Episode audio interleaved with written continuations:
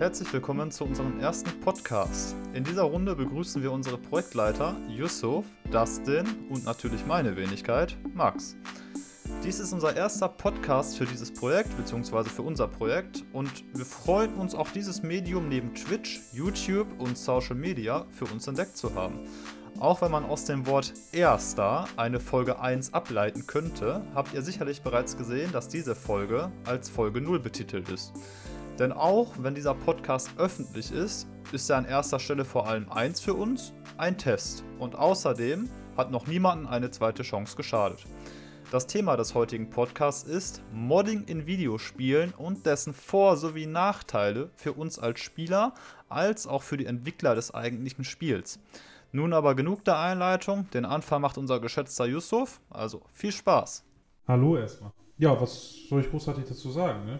Also, ich sag mal, Modding in Spielen ist ja momentan, oder besser gesagt heutzutage, einfach allgegenwärtig. Es gibt selten ein Spiel, was momentan halt ohne wirklichen Mod-Support kommt oder wo nicht eine Community dahinter steckt, die sich selber zur Aufgabe macht, einen Mod-Support oder überhaupt Modding in das Spiel einzubringen. Sei es der ganz einfache Grafik-Mod, weil man einfach ein Schnurrbart auf den Protagonisten draufkleben möchte oder äh, weil man, so wie Heavy es halt gerne hat, immer Cartman in jedes Spiel mit einbauen möchte. Weil wer hat es denn nicht gerne, wenn Cartman auch mal ein Schwert in der Hand hat und im Stil wie Dante bei Devil May Cry einfach alles abmurks. Ne? Ich bin da so ein bisschen zwiegespalten bei dem Thema Modding an sich, weil heutzutage ist einfach die, ich sag mal, das Gaming an sich ja eher online basiert. Und Modding und Online-Spiel ist halt immer so ein bisschen, ja, wie sagt man halt, ne? Was, wie, wie würdest du das denn Also ich sehe es ganz klar für den User als Riesenvorteil, weil er kann den Content des Spiels nochmal verlängern. Also er kriegt mehr für weniger Geld. Ist ja erstmal nichts Schlechtes für uns als Gamer sowieso. Klar greift es ein Stück weit in die Story ein, es kann das Spiel auch verwässern. Das heißt, die Story, die das Spiel erzählen will, die kriegen wir gar nicht, so wie wir sie haben wollen.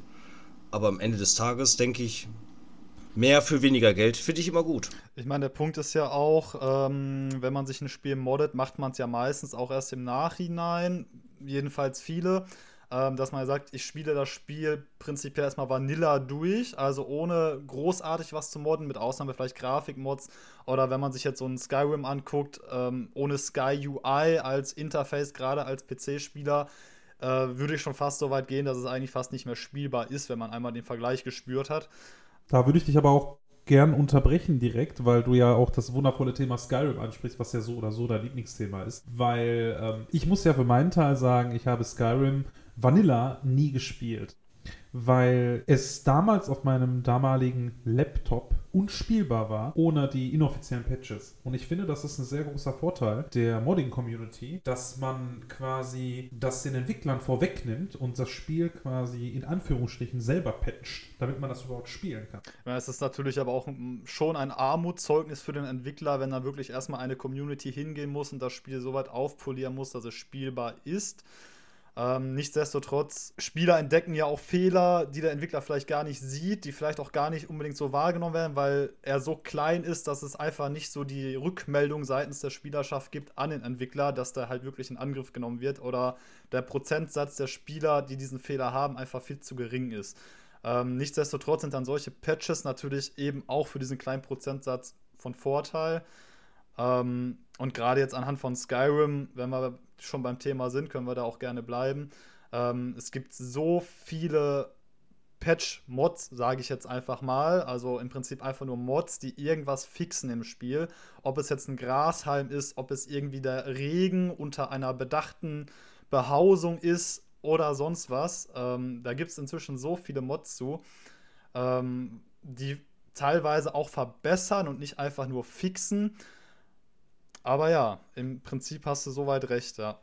Aber gut, ich werfe jetzt mal rein, gerade Skyrim so als Max Lieblingsthema, ist ein Spiel, was sich ganz klar eher an erfahrene Spieler richtet, die schon RPG-Erfahrung haben, die das schon mal so grob alles durchgemacht haben mit Leveln, Questen, Klasse wählen, wo fähig, wo skill ich die Fähigkeit hin, was mache ich hiermit. Also ich habe das Spiel als absoluter Newbie gespielt und war vollkommen überfordert es, es erschlägt einen durchaus am Anfang von der, äh, ich sag mal, vielleicht. Ja, klar, äh, erschlägt das Spiel. Das ist aber eine Reizüberflutung. Ich komme in das Spiel als äh, klassischer Star Wars-Spieler, GTA-Spieler, hab's von dir empfohlen gekriegt seinerzeit, hab gesagt, komm, ich zock das jetzt auch mal. Und ich komme in das Spiel und denke, okay, ich bin ein Mensch, ich bin ein Waldelf, ich sitze in einem Turm, da kommt ein Drache, der macht alles kalt. Dann rein hypothetisch renne ich durch die Festung, renne mit einem von den beiden Typen mit, wo ich gar keine Bindung zu habe, weil die Typen sind mir beide vollkommen egal. Ich kenne den Zusammenhang ja gar nicht. Und dann stelle ich fest, ja, jetzt muss ich mich entscheiden. Will ich Magika skillen? Will ich Gesundheit skillen? Will ich Ausdauer skillen? Und umso mehr ich weiterkomme in der Story, merke ich, ich habe falsch geskillt. Weil meine Spielweise eine völlig andere ist. Ja, und da ist. ist dann halt meiner Meinung nach dann auch ein kleiner Nachteil der Mods. Die sind ja mittlerweile wirklich so stark integriert in das Spielgeschehen, dass du ja auch bestimmte Mod-Inhalte oder sogar ganze Storylines und Quests ja erst im Laufe des, der eigentlichen Vanilla-Story freischaltest.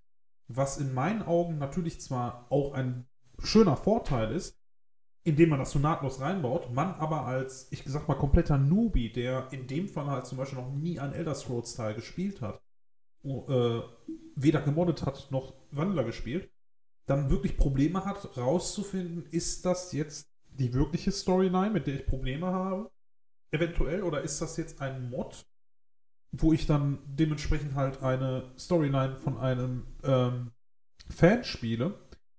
Und da beginnt in meinen Augen dann schon auch eins der Probleme, nämlich wenn ich Probleme habe mit diesem besagten Mod oder mit der besagten Storyline, dass ich nicht weiterkomme zum Beispiel, oder aber, dass ich äh, Probleme habe, softwarebasiert oder hardwarebasiert, durch diesen Mod.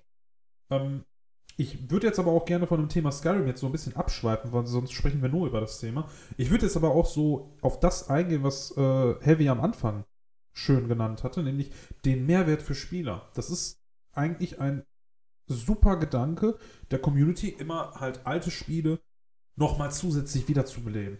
Mein prominentes. Ich nenne da mal ein Paradebeispiel. Sorry, aber das muss raus. Star Wars hier, die Academy kennen wir, glaube ich, alle drei ein hammergeiles Spiel, Singleplayer sowie Multiplayer. Gut, der Multiplayer war gewöhnungsbedürftig, mein, keine Frage, aber ähm, das, was die Entwickler von Movie Battle 2 gemacht haben, aus einem uralten Spiel einen PvP mit komplett neuer Steuerung, mit Lichtschwertduellen, alles, was wir uns alle gewünscht haben. Das war so ein Ding, ich habe das Spiel gespielt, glaube ich, drei Jahre und ich habe nur diesen Mod gespielt. Nichts anderes. Es war so geil, es war so fesselt, es war zwar immer dasselbe vom Content her, aber ich konnte machen, was ich will. Ich konnte Blitze schießen, Lichtschwerter werfen. Was, was der Teufel auch haben will, ging. Das ist so ein Paradebeispiel für Mehrwert. Weil ich habe das Spiel für 15 Euro in der Pyramide gekauft seinerzeit und habe es dann, ich glaube, fünf Jahre gespielt. Das ist beachtlich. Das ist auf jeden Fall beachtlich. Worauf ich jetzt eigentlich aber auch zusätzlich eingehen wollte, ist ja nicht nur, dass das ja positiv für den Spieler an sich ist. Dass er dadurch halt wirklich über Jahre hinweg natürlich Spaß an das Spiel hat, was er ja eigentlich wie du jetzt sagtest, in der Softwarepyramide dann nicht. Ne? Also für die Zuschauer unter uns, die nicht wissen, was eine Softwarepyramide ist, weil das einfach nicht mehr existiert. Eventuell, die Softwarepyramide war damals der Ort für Jugendliche mit wenig Taschengeld, sich die Spiele aus den letzten zwei bis fünf Jahren für sehr günstige Euronen zu kaufen.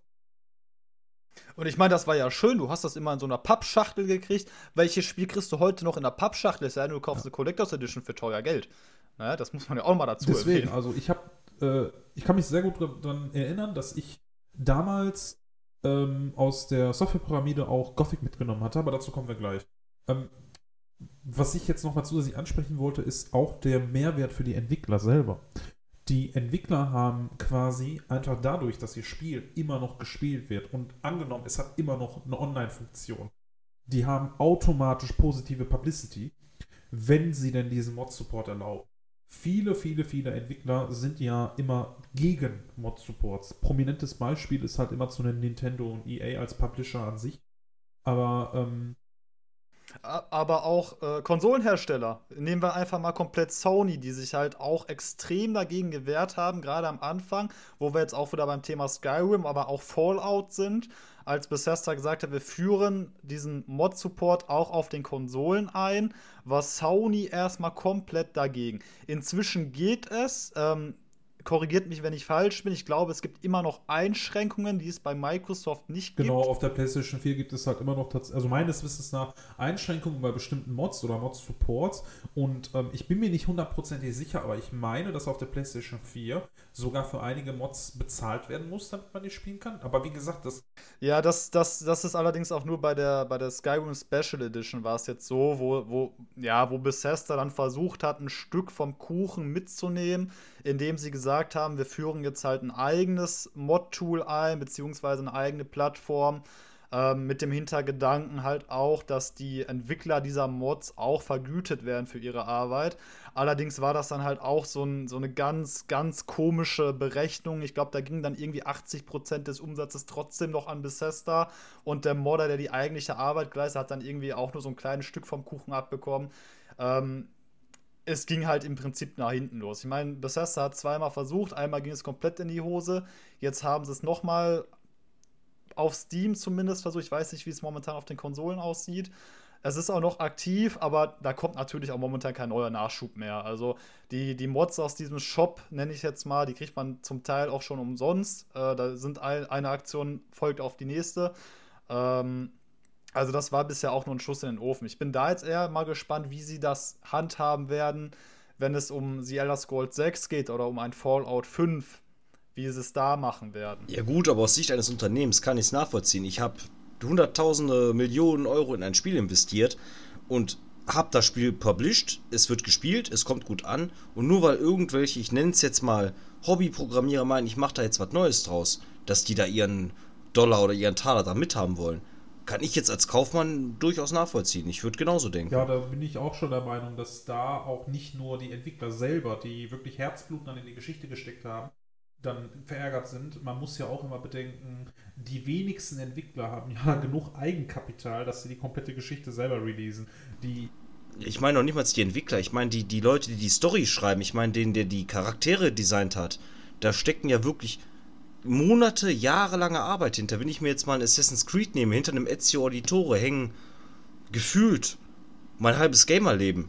So gefühlt für mich. Und wenn ich mir jetzt vorstelle, dass ich erstelle dieses diesen Menschen und hab da mein Herzblut reingestellt und irgendein Hinzekunze meint, der macht aus Ezio Auditore, was weiß ich was, den Terminator, Dwayne Rock Johnson, äh, würde ich das auch verweigern zu unterstützen. Kann ich blind muss, unterschreiben. Dass Dwayne The Rock Johnson schon cool aussehen würde, wenn er so von einem Kirchturm runterspringt, ne? Ja, nur, dass der Wagen platzen würde, wo er reinspringt, aber gut. Ja, aber ich finde, ähm, jeder Spieler sollte da für sich die Freiheit haben, sofern es möglich ist, äh, das Spiel so für sich anzupassen, wie er es gerne hätte. Und wenn ich jetzt hingehe und ich äh, modde mir ein Ninja Turtle in Assassin's Creed rein, weil ich Bock habe, als Ninja Turtle zu spielen, warum nicht? Ähm, man verändert das Spiel zwar damit, man, man ich sag mal, man versaut vielleicht auch ein bisschen den Gedanken des Entwicklers, wie das Spiel eigentlich sein soll, aber wenn der Spieler doch Spaß daran hat und ähm, das Spiel hat keine Multiplayer-Komponente, jetzt Beispiel GTA 5, ähm, da ist ja Modding auch so, so, so eine Sache. Singleplayer wird eigentlich toleriert, im Multiplayer hast du aber halt auch andauernd Modder, die den größten Hunst da veranstalten. Dass sowas natürlich nicht gewollt ist, ist klar. Da kann ich dann auch nachvollziehen, warum die Entwickler sagen, wir machen da einen Strich oder wir versuchen das wirklich ähm, softwarebasiert, versuchen wir das Ganze zu unterlassen, zu unterbinden, dass es gar nicht möglich ist zu modden. Ähm, natürlich gibt es immer Mittel, Mittel und Wege, da irgendwie doch das Ganze zu umgehen. Das ist normal, das ist immer ein Hin und Her. Ähm, aber ich sag mal, bei solchen Singleplayer-Spielen, warum nicht? Lass die Leute machen. Ne? Also rumgebastelt hat von uns schon immer. Wer hat noch nicht an irgendeiner INI rumgebastelt, weil er irgendwas ändern wollte im Spiel oder weil er meint, so und so wäre es besser. Also gerade bei den älteren Spielen kann ich mich auch erinnern, dass ich da schon sehr oft an INI-Dateien rumgebastelt habe, um die Auflösung anzupassen, um doch irgendwelche Grafikoptionen freizuschalten, die das Spiel mir gar nicht gibt oder gar nicht anzeigt im Spiel. Ähm, weil sie vielleicht irgendwie verbuggt waren oder Fehler hatten, was auch immer. Ich Wer hat ja, das nicht? Wie gesagt, das ist ja auch ein wunder, äh, wunderschöner Einwand. Ne? Also ich sag mal, ich sag halt für mich als Beispiel wegen eines Singleplayer-Spiels immer, dass äh, der einer der anderen Vorteile natürlich ist, dass man ältere Spiele mit Hilfe von Modifikationen natürlich auf aktuellen Systemen überspielen kann. Eins meiner Lieblingsbeispiele dafür ist halt das Spiel Gothic. Ne? Also Gothic Piranha Bytes ne? sollte jeder kennen, der in Deutschland geboren ist und einen PC hatte. Wer nicht, es ist auch in Polen sehr ja, beliebt. Ja, es ist in Polen sehr beliebt. Auch. Ne? ähm. Ich kenne es übrigens nicht, ich habe es nie gespielt. Ach. Du musst da auf jeden Fall was nachholen. Ja, also das ist deine Hausaufgabe für heute. ähm. dann kannst du dich eigentlich auch hinsetzen und sagen, ich habe Star Wars nie gesehen. Das ist tatsächlich auch ein gutes Beispiel dafür. Also Gothic ist tatsächlich aber im äh, außerhalb von Deutschland und Polen oder Europa allgemein tatsächlich gar nicht so bekannt. Das ist ja halt ein ähm, Third-Person-Rollenspiel, ähm, wo der Protagonist in eine Blase, Barriere reingeworfen wird, die als Gefängnis dient. Und ähm, er ist unschuldig da reingeworfen worden und will halt aus dieser Barriere entkommen. Alle, die versuchen natürlich außerhalb dieser Barriere zu laufen, die werden halt von der Barriere elektrisiert und sterben dann eines schönen Todes. Das Problem ist, dass dieses Spiel auf Windows 10 System nicht richtig funktioniert. Und es gibt wegen der schönen Community halt auch äh, das sogenannte Player Kit, womit das Spiel halt auch mit einer höheren Auflösung dann sofort aktiv auf Windows 10 dann gespielt werden kann und auch so gepatcht wird auf den letzten Patch und natürlich durch einen bestimmten Community-Patch, dass halt so wenige Fehler wie möglich dann passieren.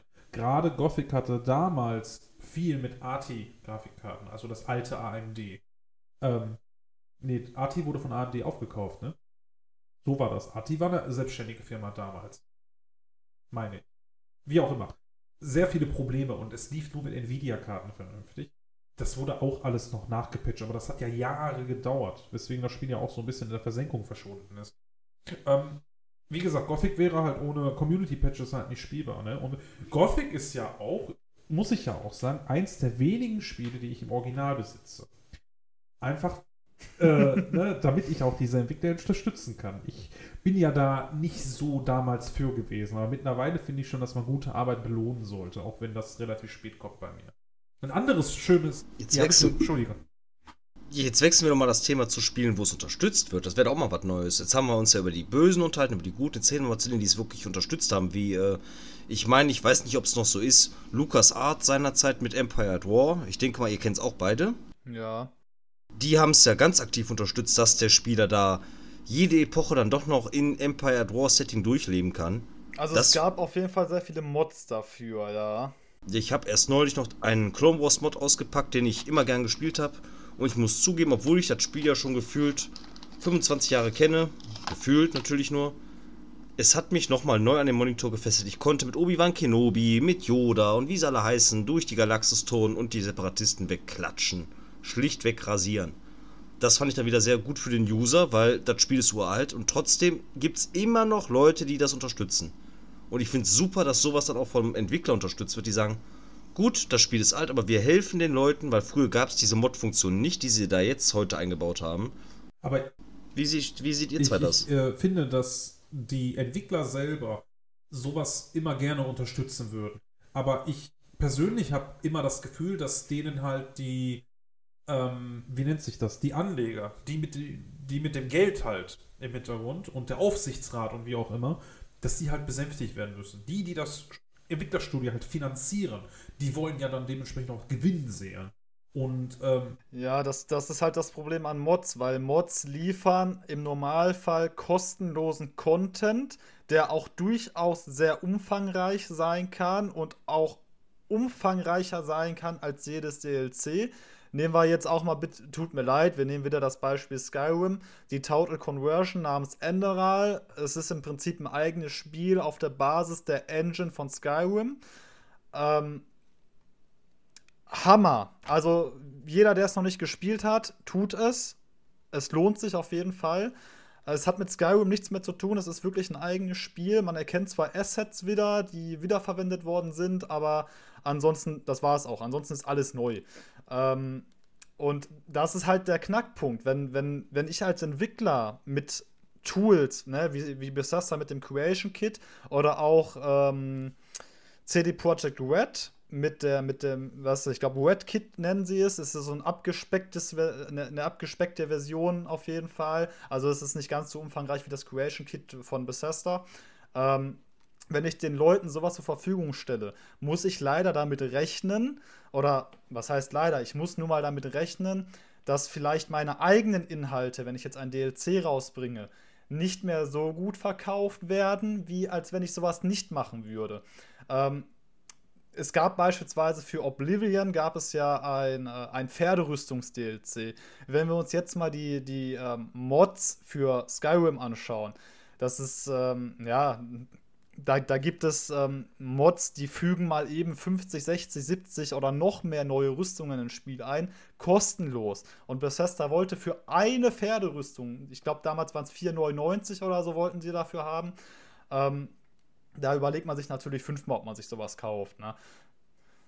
Ja gut, ist jetzt ein ähnliches Thema wie GTA Online. Ich meine, gegen das Thema ist, ich kaufe mir das Spiel für 70 Euro im Saturn, fahre nach Hause, schmeiß das in den Computer, installiert, zock die Kampagne, bin da so, je nachdem wie ich zocke, nach drei Tagen mit durch und dann gehe ich online und stelle fest, äh, ich brauche Geld. Weil ohne ja. Geld wirst du nichts in dem Spiel. Ja, entweder Geld oder halt ziemlich viele Mitspieler oder halt Freunde, sage ich jetzt mal, weil ich sage immer, wenn, wenn, man mit random Leuten spielt, es, es macht mir persönlich immer nicht wirklich Spaß. Also ich spiele dann schon lieber mit Leuten zusammen, die ich kenne. Und wenn du dann im GTA Online-Modus Geld verdienen möchtest, musst du halt diese großen Highs machen, zwangsweise. Also du kommst für diesen kleinen Minimission, kommst du auf kurz oder lang, es sei denn, du zockst wirklich 24-7 durch, dann schaffst du vielleicht da deine Million. Aber ohne diese großen Highs, wo du ja meistens schon vier oder noch mehr Spieler für brauchst, kommst du nicht weit. Eben. Ja, und wenn du das nicht hast, bleibt halt einfach nur noch dein Geldbeutel übrig. Muss man einfach mal so sagen. Und jetzt rechnen wir mal hoch pro User. Nehmen wir jetzt mal so die Zielgruppe, die das Spiel eigentlich gar nicht haben dürfen. So ab 12 bis, ich würde mal sagen, 16.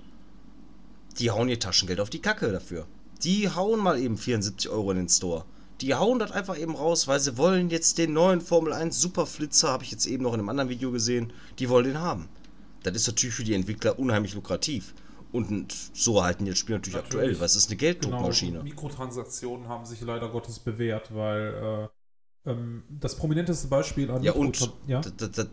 Ich, das, das Schlimme sind einfach die falschen Versprechungen. Ich meine, ich habe jetzt die Tage irgendwo gelesen, es war für GTA Online angekündigt ein großes, was weiß ich, äh, LSPD, Polizei, Update und alle waren heiß drauf, was ich so gelesen habe in den Beiträgen, wo ich so dachte, im Leben nicht. Das widerspricht ja der kompletten Grundstory. Der kompletten Gedanken hinter dem Online-Spiel, was die da entwickelt haben. Und was haben wir festgestellt? Es kamen, ich glaube, irgendein komisches Motocross-Rad und ich meine irgendwelche Pakete, die man sich kaufen kann.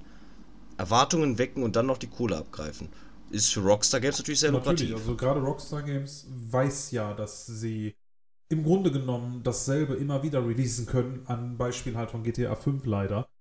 Und damals auch mit GTA 4 und der ganzen GOTI-Edition für die Xbox 360 und die PS3 mit den DLCs, dass die quasi sich ein Franchise geschaffen haben, was sich so oder so verkauft. Natürlich arbeiten die auch gut dran. GTA 5 hat ja einen massiven Mehrwert, wenn man auch einfach nur auf gut Deutsch rumalbern möchte in dem Spiel. Du kannst ja einfach das Spiel anschmeißen und Golf spielen, wenn du Lust hast. Ähm, was ich aber jetzt nochmal ausführen möchte, sind halt die Mikro Mikrotransaktionen, die natürlich so lukrativ sind, dass jeder Publisher, ähm, möchte ich nochmal halt ausführen, weil das ist so der Knackpunkt, wo es halt für den Publisher oder für, den Entwick für das Entwicklerstudio halt dann heißt, wir müssen halt damit Kohle machen oder das ist der beste Weg, um Kohle zu machen, weswegen wir halt Mods unterbinden. Eins der prominentesten Beispiele für Mikrotransaktionen in meinen Augen ist natürlich League of Legends. Ne? Ich weiß, dass Max das nicht wirklich mag, das Thema, aber League, League of Legends ist halt eine Gelddruckmaschine. Ne? Im Grunde genommen ist das Einzige, was man ja in dem Spiel kaufen kann, mit Echtgeld, Skins, um sein Aussehen zu verändern. Und das war's. Man kann ja nicht zusätzlich einen Rang freischalten, indem man sich halt im Client selber was dazu kauft oder dass man sich einen Vorteil erschafft, indem man halt äh, das und das dann bezahlt, sondern man zahlt sich ja dementsprechend dann nur das Aussehen. Ich meine, das ist ja auch ziemlich faszinierend, dass es so überhaupt so gut funktioniert. Ich meine, man muss sagen, es ist ein sehr faires Modell, was jetzt das Gameplay angeht weil nur weil du einen anderen Skin hast, bist du ja nicht irgendwie bevorteilt gegenüber anderen Spielern. Das heißt, jeder hat ja trotzdem immer noch dieselben Chancen am Anfang eines Matches. Das, was zählt, ist dann halt die Erfahrung als Spieler, die man gesammelt hat. Ähm, deswegen ist es schon irgendwie ein bisschen komisch, dass es halt so gut funktioniert, weil es ist halt wirklich nur kosmetisch. Genau, und ähm, die, damals gab es halt tatsächlich Mods, wo man dann für sich selber als Spieler, ohne dass die anderen das natürlich gesehen haben, da äh, LOL ja rein online basiert und alles über den Server abgespielt wird, ähm, dafür gesorgt haben, dass man sein Aussehen halt verändern konnte. Diese Mods wurden aber von LOL sofort unterbunden, weil die Firma natürlich, Riot Games in dem Fall, kein Geld damit gemacht hat. Ne? Und das wurde halt als Cheating-Versuch abgetan und dein Account wurde gesperrt. Wenn der Client im Hintergrund gemerkt hat, dass so Programme wie damals war MK Jogo zum Beispiel sehr berühmt. Da konntest du halt immer für jeden Champion einfach einen Skin auswählen. Der Skin wurde dann einfach nur clientseitig auf deinem Rechner angezeigt. Das heißt, du hast dann schön mit dem Skin gespielt, alle anderen haben den normalen Skin gesehen und das war's dann halt. Ne? Also das wurde halt sofort unterbunden. Wobei man ja auch nicht vergessen darf, dass LOL an sich ja auch einfach nur eine Modifikation, also was, was heißt Modifikation? Es wurde aus einer Modifikation geboren. LOL ist ja quasi aus den Entwicklern von Dota entstanden. Dota kennt ja eigentlich im Grunde genommen jeder, ansonsten sollte jeder mal gespielt haben. Dota war Warcraft 3 Mod. Warcraft 3 mit Freunden zusammen. Nur, dass man da halt weniger den RTS-Faktor hatte, sondern immer mit den Helden, die man ja in Warcraft 3 da freischalten konnte im Laufe des Matches, dann gespielt hat. Und jeder Held hatte dann einfach drei, vier oder fünf verschiedene Fähigkeiten, je nachdem, was man gespielt hat. Und das war eins der Geburtsstunden der sogenannten MOBAs, der Massive Online Battle Arenas, wo einfach jedes Match gleich gestartet hat, wie halt bei League of Legends, wie Max gerade genannt hat. Und ähm, man müsste halt einfach sein Können unter Beweis stellen mit den verschiedenen Charakteren, Helden oder Fähigkeiten, die diese Helden dann dementsprechend haben. Es gab zu der Zeit keinerlei Mikrotransaktionen oder sonstiges. Man ist quasi einfach in den Laden gegangen, hat sich Warcraft 3 gekauft und hat sich die Modifikation runtergeladen. Blizzard in dem Fall, der, äh, das Entwicklerstudio hinter Warcraft, hat das ja anfangs auch einfach zugelassen, obwohl die wussten, gut, an der Modifikation selber verdienen wir uns kein Geld. Aber die haben wahrscheinlich dann gesehen, dass die Spielerzahlen bei Warcraft 3 in die Höhe geschossen sind. Ne? Ähm, das ist halt auch so ein Faktor, dass Modifikationen natürlich immer auch dafür sorgen, dass indirekt die A, die Spielerzahlen steigen und B, natürlich das Gewinn reinkommt. Aber das ist halt einigen Entwicklerstudios oder Publishern nicht genug, finde ich. Ja, das Problem ist, ähm, wir, wir, sind ja inzwischen bei einem Punkt, wo die Entwickler, die, die 60 Euro, sage ich jetzt mal, oder auf der Konsole sind es ja inzwischen 70, ich glaube auf den neuen Konsolen ja sogar 80 Euro für ein neues Spiel. Ähm, das reicht einfach nicht mehr. Ähm, oder es reicht den Entwicklern nicht mehr. Ich denke mal, theoretisch würde es reichen, um sämtliche Kosten zu decken und auch sicherlich Teile des nächsten Spiels zu finanzieren.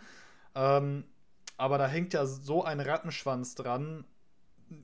Ich, und halt zum Teil auch wirklich dieses Raffgier. Ne? Also wenn wir, wenn wir uns mal angucken, FIFA beispielsweise, wie, wie, wie, wie viel Geld einfach durch diese Battle Packs verdient wird. Oder die Sims, wo für jedes kleinste DLC 15, 20, 30, 40 Euro verlangt werden, die ja eigentlich kaum Inhalt bieten. Sims, Sims ist aber auch ein gemeines Beispiel. Ne? Also Sims ist schon also ich, ich bin auch einer, der da echt Geld reingesteckt hat, weil ich wollte es haben, ich wollte das Auto haben, ich wollte das Haus noch weiter ausbauen. Also ich weiß, was ihr meint. Ich bin auch so einer. Ich allerdings hat Sims unterstützt er allerdings auch sehr viel oder unterstützt ja auch Mods, auch offiziell. Es ist ja auch offiziell im Hauptmenü ist es eingebunden. Du hast ein extra Menü für Mods. Du kannst sie einfach in den Ordner hinzufügen und zack sind sie drin. Und auch da gibt es ja die unterschiedlichsten Sachen. Also von neuen Texturen bis Kleidungsstücken zu Möbeln da gibt es ja auch wirklich sehr viele Mods inzwischen. Ich glaube, die äh, Community, die, die reicht schon fast an die Modding-Community von Skyrim dran, auch wenn die Mods natürlich nicht so umfangreich sind. Ich sag ähm, nur Minecraft. Minecraft ist. Ma Minecraft ist auch ein Dass Punkt. wir so spät ja, glaub, erst da drauf kommen, Mods, da werden wir. Das, ne? Ja, das, das hat jetzt äh, eine gute ja, halbe Weil wir uns gedauert. mit Dota und League of Legends beschäftigt haben, aber. Ja, aber Minecraft, Minecraft auch. Eben. Das wäre ohne Mods wäre es wahrscheinlich auch heute nicht da, wo es jetzt ist. Also ohne, ohne, ja genau, ohne die so Modding-Unterstützung der Community wäre das Spiel wahrscheinlich immer noch in den Händen von den Entwicklern, die das damals halt gemacht haben. Ich glaube, Notch hieß der, ne? Gut, ja, ja, ja. aber muss ja nicht ja, schlecht das sein. Muss ja, nicht, muss ja nicht schlecht sein. Aber ja, gut, wenn du jetzt guckst, was aus Notch geworden ist, ohne das jetzt großartig aufzugreifen, finde ich das doch schon besser, dass Microsoft das Spiel hat. Ähm, ja. Auf jeden Fall, äh, Minecraft wäre ja im Leben niemals so groß geworden. Ne? Das hat ja auch erstmal endlos lange gedauert, bis sie das ja quasi all, aus der Beta heraus released haben. Ich habe es ja erst tatsächlich selber gespielt, als es aus der Beta raus war. Und alleine durch die ganze Modding-Community, dass man ja sogar mit Hilfe der ähm, zusätzlichen Serverdateien wie Bookhit und Schlag mich tot, da ist, glaube ich, Max ein bisschen besser bewandert, dann noch mehr Performance rausgeholt hat aus, den, äh, aus dem Spiel einfach. Und auch mit Hilfe von Optifine und so. Und das auch sehr, sehr lange als einer der ähm, Benchmark-Spiele galt, womit man gucken konnte, wie gut läuft denn das Spiel überhaupt. Ne? Ich meine, da funktioniert ja inzwischen sogar Raytracing drauf, ja? ja, ich glaube, bei Raytracing würde mein Computer in die Knie gehen. Also der würde mich anbitteln, aber wie auch immer. Ähm, ja, wie gesagt, man darf ja aber auch nicht das Modding-Spiel überhaupt vergessen. Ne? Darüber haben wir ja gar nicht gesprochen.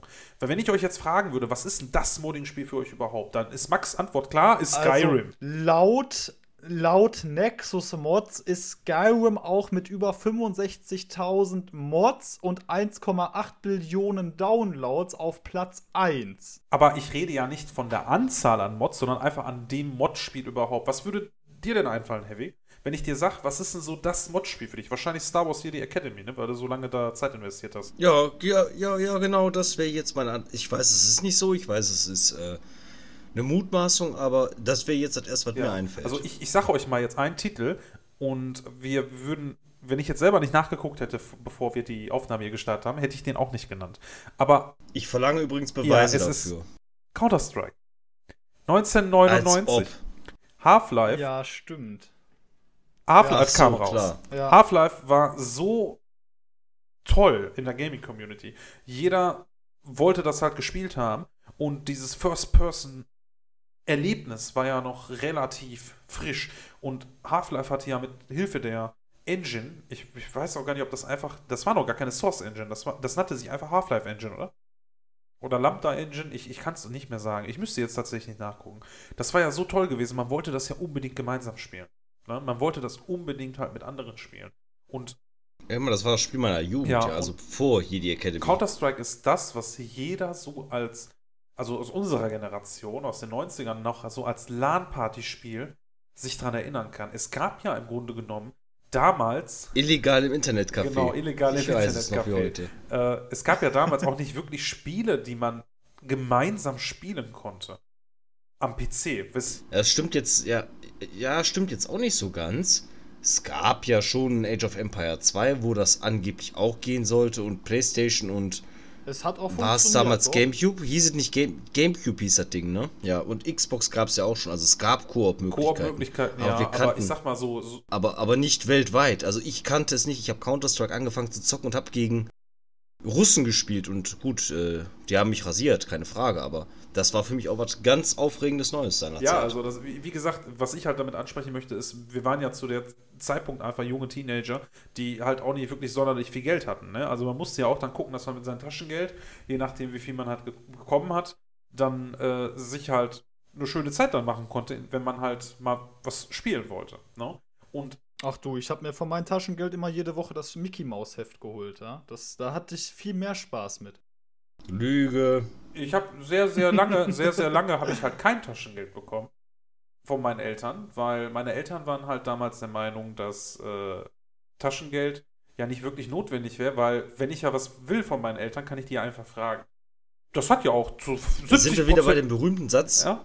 Ja, da sind wir wieder bei meinem Lieblingssatz. Ich geb dir gleich Computer. also 70 Prozent hat es geklappt, aber wie auch immer. Wie gesagt, wir haben jetzt aber auch sehr, sehr viele dafür sprechende Sachen für Mods. Ich denke aber auch, weil wir auch auf der Seite der Gaming, äh, vom Gaming selber sind. Na? Ne? Ja, im Kern sind wir alle ja, Gamer. Natürlich. Punkt um. Und, äh, ich meine, wir hatten ja auch, wir hatten ja die Punkte angesprochen, wieso, weshalb, warum Firmen was dagegen haben können. Ähm, allerdings, ich habe auch das Gefühl, dass die manchmal vergessen, was sie dieser Modding-Community auch zu verdanken haben. Weil ein Elder Scrolls wäre niemals so erfolgreich ohne diese Mod-Community. Das Spiel würde heute niemand mehr spielen. Das ist der Grund, warum es ja. auch noch für die Switch rauskommt, warum es für die PlayStation 4 rausgekommen ist und für die ganzen ja. Konsolen. Und es wird wahrscheinlich auch noch mal für die Next-Gen-Konsolen rauskommen. Und wieder und, ja. Aber Max, ja, am Ende des Tages sind es Unternehmen. Kaufen. Max, es sind am Ende des Tages Unternehmen. Da sitzen Leute im Natürlich, Vorstand, da sitzt ein, ein, ein Koordinator und der kriegt gesagt, das Spiel muss Umschlagshäufigkeit X erreichen, wir wollen Umsatzzahlen X erreichen. Und wenn die das erreicht haben, danach, das merkt man an vielen anderen Beispielen, ob's Empire at War ist, ob's äh, Sims ist, wenn die Zahlen einmal passen und die haben ihre Kohle rausgeholt, dann ist denen das meistens auch egal. GTA San Andreas, das war später auch kein Thema mehr mit dem Modden. Das ist richtig, aber die, die verpassen halt, wie ich finde, eine große Chance. Auch jetzt wieder, ich weiß, ihr hasst mich, aber Skyrim. Dieses Spiel ist zehn Jahre alt. So, das letzte DLC kam raus, ich glaube, ein oder maximal zwei Jahre nach dem Release des Hauptspiels. Und ich meine, Hardfire nehmen wir jetzt mal außen vor, da wo du dein Häuschen bauen kannst. Da gibt es inzwischen Mods, die sind deutlich umfangreicher. Aber Dawnguard und Dragonborn waren fantastische DLCs. Wirklich fantastisch. Und dieses Spiel wird nach zehn Jahren immer noch so aktiv gespielt und ich finde, die haben da die Chance verpasst, das Spiel weiter mit Inhalt zu versorgen. Wenn es offizielle DLCs gegeben hätte über den kompletten Zeitraum bis heute hin, die Leute hätten es gekauft. Da lege ich ja, meine Hand für ins Feuer. Ja, und die ja trotzdem haben die Zeitlimits. Wir wollen ja auch alle neues GTA haben, wir wollen alle neues Assassin's Creed haben, wir wollen alle das neu haben die Teams haben ja auch Zeitlimits. Das heißt, das Projekt ist abgeschlossen, das Spiel ist released. Das Gut, dann entwickeln die noch die DLCs du, und es muss ja auch weitergehen. Geld damit machst, weißt du, wie ich mal, solange, solange du Geld damit hast, kannst du ja immer noch Ja, aber der neue Spieler Team schreit abstellen. doch. Ja, aber die schreien doch trotzdem, wir wollen neu, wir wollen neu. Ja, das ist halt das auch ist Also ich kann jedes. Ein, ein, ein Rockstar-Game schafft es doch auch, GTA 5 und Red Dead Redemption 2 mit Inhalten zu versorgen und trotzdem gleichzeitig an den naja, nächsten Naja, bei Red Dead Redemption wäre ich jetzt, wär ich jetzt äh, vorsichtig, also da ja, möchte ab, ich jetzt aber nichts zu sagen.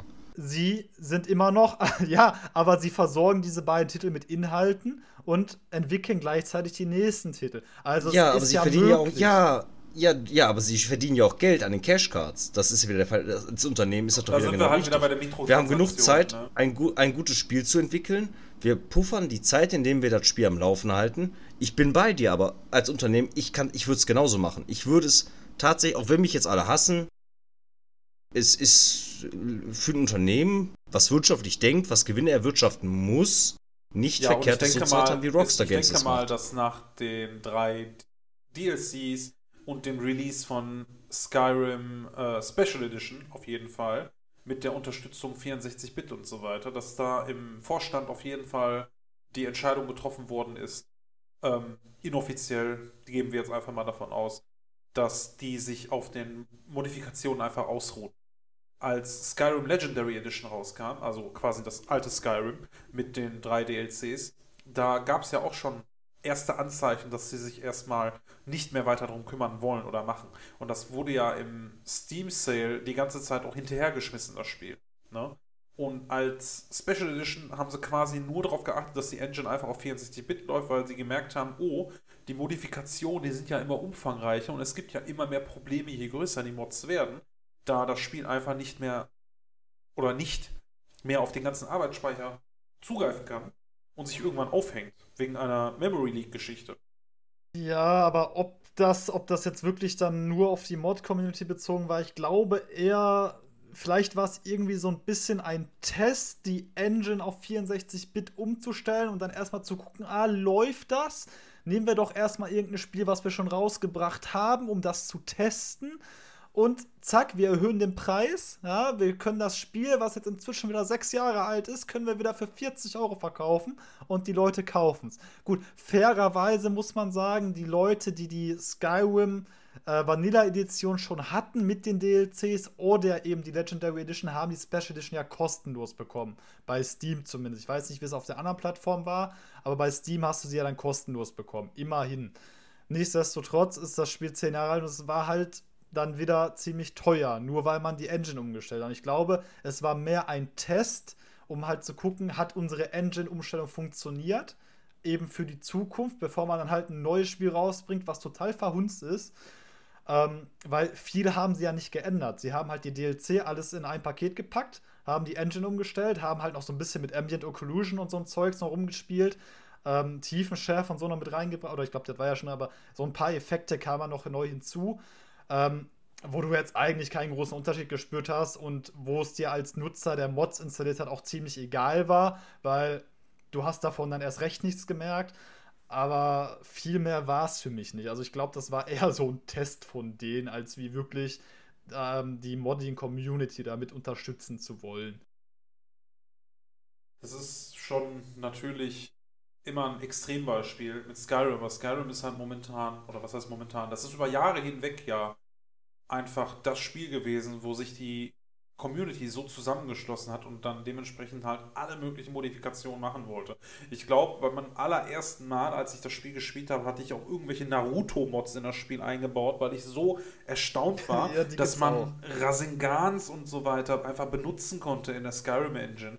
Und äh, ich war einfach so überrascht, dass sogar sowas in ein Spiel reingenommen oder reingemoddet worden ist, was eigentlich vom Setting her komplett nichts damit zu tun hat. Ne? Aber am Ende des ich Tages. Ich meine, wir kommen auch um die Bethesda-Spiele nicht rum. Ja. Ich meine, wenn wir jetzt mal auf Nexus-Mods gehen, das ist ja die größte Internetplattform für Modding, würde ich jetzt einfach mal behaupten. Äh, Bethesda-Spiele nehmen die ersten sechs Plätze ein. Ja, danach kommt äh, Witcher 3 und die Dragon Age-Titel. Ich glaube, Origins Dragon Age 2 ist relativ weit mit da oben. Äh, Stardew Valley komischerweise auch. Ähm, ich glaube, dass die Modding, Monster dass der Modding Support bei Stardew Valley relativ neu dazu gekommen ist, meine ich, weil ich habe auch in letzter Zeit und häufiger auf Reddit immer mehr und mehr und mehr Mods dafür gesehen. No? Ne? Äh, der, der ist eigentlich schon von Anfang an oder fast seit Anfang an mit der. Ist ja eigentlich immer. Ich meine, wenn wir jetzt gucken, äh, ich glaube, Cyberpunk hat inzwischen auch über, über 500 Mods inzwischen auf Nexus gelistet. Das meiste sind Shader und Grafikmods, ja. Ähm, aber die Community ist da halt sehr schnell hinterher, was Mods angeht. Und Stardew Valley ist ja momentan so weit oben, weil vor kurzem das Update rauskam. Ah, okay. Ah, ja. ja. aber ich muss, also am Ende des Tages muss man halt noch sagen, ne, ähm, an Modding kommt man heutzutage halt gar nicht mehr drum. Modding in Spielen ist halt allgegenwärtig. Sei es, wie wir anfangs im Intro einfach gesagt haben, sei es einfach nur die einfache Grafikmodifikation oder sei es tatsächlich eine Erhöhung des Schwierigkeitsgrades oder äh, zusätzlich kostenloser Inhalt. Ne? Ähm, ich würde sogar so weit gehen, um zu sagen, dass Modding sogar unerlässlich bleiben wird, weil äh, siehe am Beispiel von Cyberpunk jetzt, was wir als letztes aufführen, dass ohne die, das Nachreichen der Patches oder ohne die Community-Patches, die ja mittlerweile auch dafür existieren, das Spiel ja nicht wirklich spielbar war bei den meisten. Ne? Ja, es gab halt ein paar äh, Performance- Guides, sage ich jetzt mal. Also es, es, es gibt jetzt nicht, oder es gab jetzt nicht von Anfang an irgendwelche Mods, die großartig nein, nein, nein. was verändert haben genau. an der Performance, aber es gab halt schon ein paar Guides und ein paar vorgefertigte INI-Dateien, die man austauschen konnte und hier und da. Ähm, aber ja, ich meine, das ist bei mir aber auch inzwischen so das Erste, was ich mache, wenn ich mir ein Spiel kaufe, dann bin ich eigentlich fast täglich auf dem entsprechenden Eintrag bei Nexus Mods und gucke, was gibt es Neues an Inhalt, was sind die Mods dazu, was kann ich mir installieren. Ähm, eben weil ich hoffe, irgendwas zu entdecken, was mein Spielerlebnis aufwertet. Genau, und äh, deswegen bin ich auch der Meinung, dass die Next-Gen-Konsolen äh, PS5 und die Xbox One, One, One, One, One. Ich weiß gar nicht, wie die heißt. Heißt die einfach Xbox One wieder? ja. L lassen wir mal so stehen. Microsofts neues Flaggschiff. Ähm, dass die beide Konsolen einfach auch eine vernünftige Mod-Unterstützung haben sollten und dass die Konsolenhersteller sich nicht dagegen sträuben sollen. Das, oder ich sag mal, Gründe, warum die sich dagegen sträuben würden, das besprechen wir mal in einem anderen Part, würde ich sagen. Ne? Ja, weil ich glaube, da gehen wir halt auch sehr tief in die Technik der Konsolen ein und in den Softwarebeschränkungen. Wo ich dann eh raus bin. ja, ne? weil ich glaube, das ist äh, eine sehr tiefgreifende Thematik, wieso, weshalb, warum es da überhaupt Begrenzungen gibt, die man auf dem PC jetzt beispielsweise nicht hat. Ähm, aber das wäre schon sehr umfangreich, ja.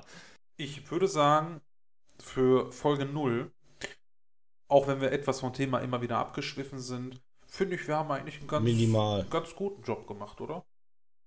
Das werden die User wohl entscheiden. Ja, ich, ich, ich meine, wir sind bei Folge 0, das heißt, äh, Folge 1 ist unsere zweite Chance. Oder wir, wir streichen Folge 0 und sagen einfach, das ist ähm, ja einfach nur ein Test. Ja, ist offiziell gehört das nicht mit zur Playlist. Also von daher alles gut. Lassen wir einfach mal so stehen. Lassen wir so stehen. Ansonsten, wir hoffen, ihr schaltet auch wieder für die nächste Folge ein. Ne? Und wir sind dann im Dreiergespann dann wieder da und quatschen mal wieder einfach drauf los, würde ich sagen. Ja. Ich hatte die Ehre. Macht es gut, Leute. besucht gerne unser, unsere Webseite, unser Forum. Wir sind auf Social Media vertreten. Äh, alle möglichen Links findet ihr auf nomad-project.com. Findet ihr aber auch in der Beschreibung des Podcasts und auf allen möglichen anderen Plattformen. Also, bis dann.